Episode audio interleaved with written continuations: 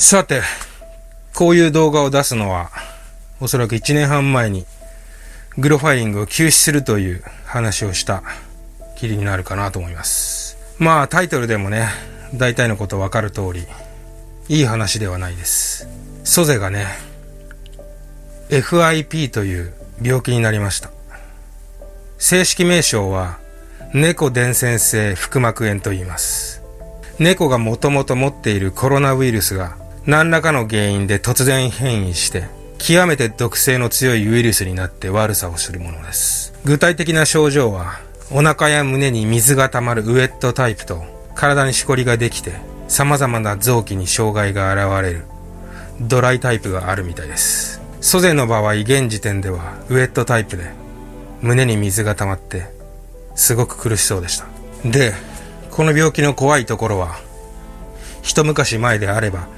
かかったらほぼ100%の確率で死んでしまうということ。早い猫だと発症から1週間程度で死に至る場合もあるということ。FIP は特に子猫に多い病気らしくて、ソゼはまだ1歳になったばかりです。発覚は7月7日。7月4日に7日に予定していた虚勢手術のための健康診断があったんで、動物病院に行きました。まあその時は何でもなかったんだけど、その日の夕方から急に呼吸がしづらそうに苦しそうにし始めました。まあニッキーが気づいて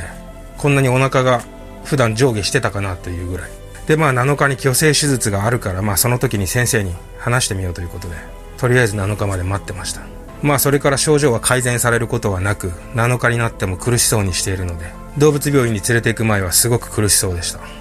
あ、お腹を激しく上下させて車の中では口で呼吸をしてました。でまあ先生にそのことを話したら、まあ、ちょっとおかしいとまあ見た瞬間先生は多分呼吸の仕方がおかしいっていうのは気づいてたと思うんで、まああれっていう感じで。で、それで虚勢手術どころではないということで、すぐに検査をして、血液検査とレントゲンを取って、まあ結果は十中八九 FIP だろうということでした。FIP を確定させるためには、検査機関に血液を送らなければならない。けど、ソゼの場合、その検査結果を待っている時間ももったいないということで、まあ、すぐに今後の対策の説明を受けました。選択肢は2つ。安楽死か、治療か。FIP という病気は、最近までもう発症したら死を待つしかない。そんな病気だとされてます。これがさっき話した致死率が100%だということ。このまま数日おきに定期的に胸に溜まっている水を抜いて、ステロイド注射を打つこともできるが、そんなことはずっと続けられないということ。安楽死を選ぶ飼い主さんも決して少なくはないということ。ただ最近では治療という選択肢も出てきたらしくて、多くはないが、対応している動物病院もあるということ。治療にはだいたい100万円から200万円ぐらいの費用がかかる。治療をして寛解したとしても、再発の危険性は常にある。そんな説明を受けました。一番避けたかったのは、下手に延命して、ソゼが苦しむだけ。苦しむ時間を長くしただけ。その結論だけは避けたかった。したって、安楽死という選択肢も一瞬は考えなくはなかったです。けどまあ、あまりにもちょっと早すぎる。まあ、まだうちに来て、まあ、5ヶ月ぐらいしか経ってないんで、まあ、これからね、10年以上も、一緒に入れると、まあ、考えてたんで。まあ、それでニッキーと話し合った結果、治療にかけてみようという結論になりました。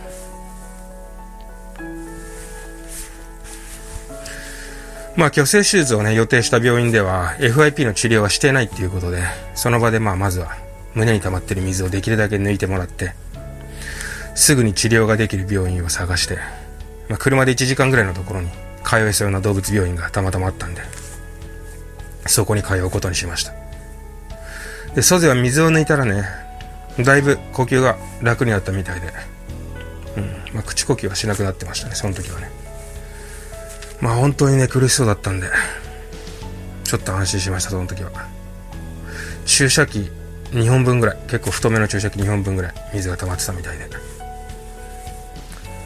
まあもちろんね、治療に使う薬は、あの、未承認の薬だけど、まあそれでも少しでもね、治る可能性があるから、まあそこにかけたいということで、その日7日の夕方には、えー、動物病院に連絡して、まあ、すぐに今から来てくださいということで、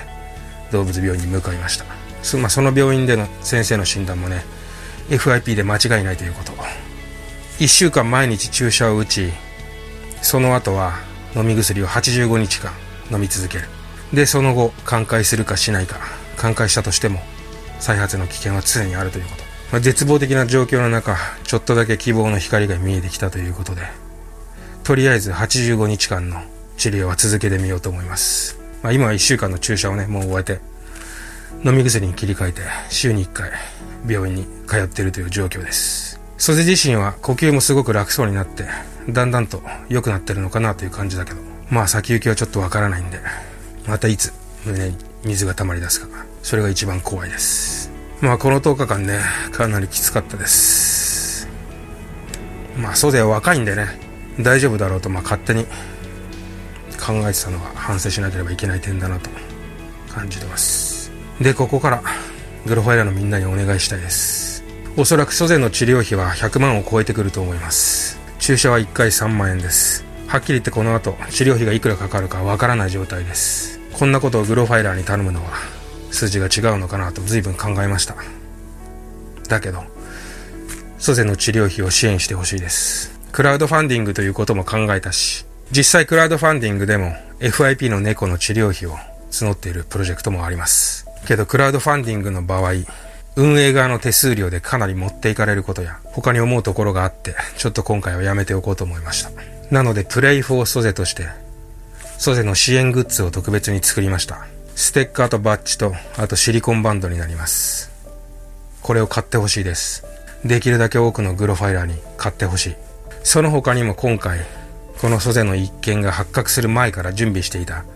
新しいグロファイリングのキャップもあるんで、それも買ってほしいです。グッズを買ってソゼの治療費を支援してほしい。グッズがいらないという方は、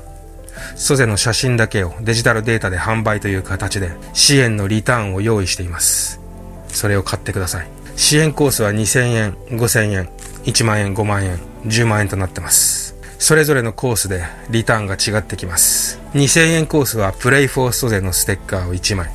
5000円コースはプレイフォーストでのステッカー2枚。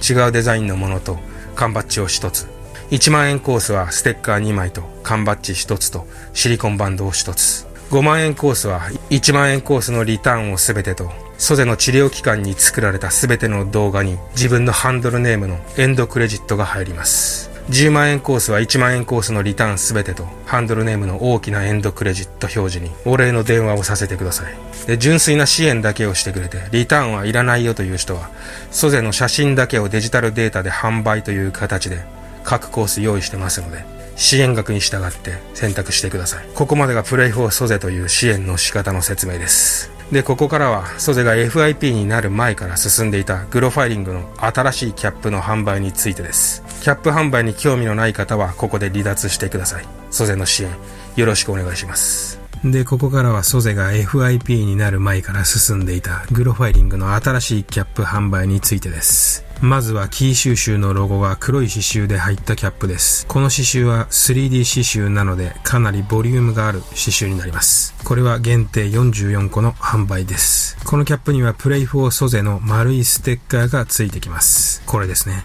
価格は、えー、1つ12,345円。次にキー収集のロゴが白い刺繍で入ったキャップです。こっちは 3D 刺繍ではなく普通の刺繍です。個数の限定はなし。価格は8444円です。ピンクの刺繍が入ったキー収集のキャップもあるんですけれども、こちらはえー、トリプル X グロファイラーにプレゼントする用のものになります。次に以前出していた New Era のグロファイリングキャップの再販的な感じです。再販ですけども、以前に出していたものとは刺繍の色が違います。黒のキャップはこれはかなりわかりづらいですけど、白い糸ではなくて薄いピンクの糸で、えー、刺繍してます。後ろのグロファイリングという文字も薄いピンクの糸になります。ストーンという色の方は刺繍糸が前回は白でしたけど、今回はネイビーになってます。価格はどちらも、え、9999円になります。で、これまで、え、私ギロが実際に動画の中で被っていたキャップも今回販売してます。以前から出していたイットのペニーワイズのキャップ、価格を見直して、そこに今回新しいキャップが来たので、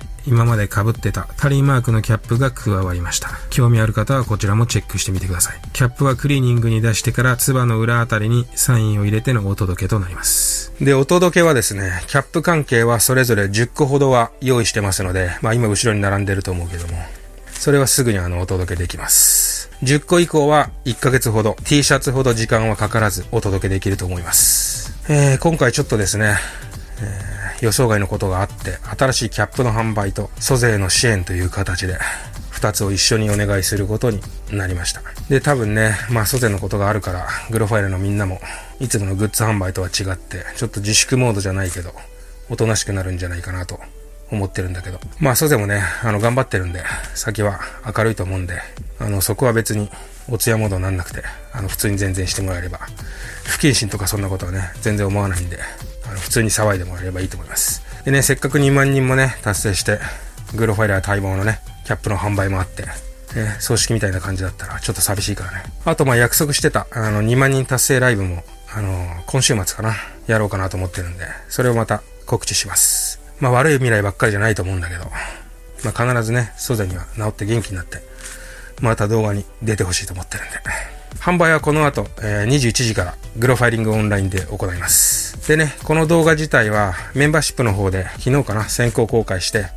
グッズもメンバーシップに入ってるグロファイラー対象の先行発売で、メンバーシップのグロファイラーはね、すでにあの、昨日の時点で買ってると思うんで。まあ、44個限定のキャップはね、まあ、残り少なくなってるかもしれないです。まあ、売り切れることはないと思うんで、買えないってことはないと思います。概要欄にね、グロファイリングオンラインのリンクを載せておきますんで、そこからぜひ購入してください。お願いします。じゃあ今日はこの辺で。